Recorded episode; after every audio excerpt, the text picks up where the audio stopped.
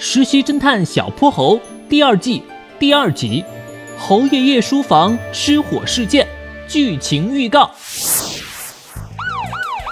谁家着火了？谁家着火了？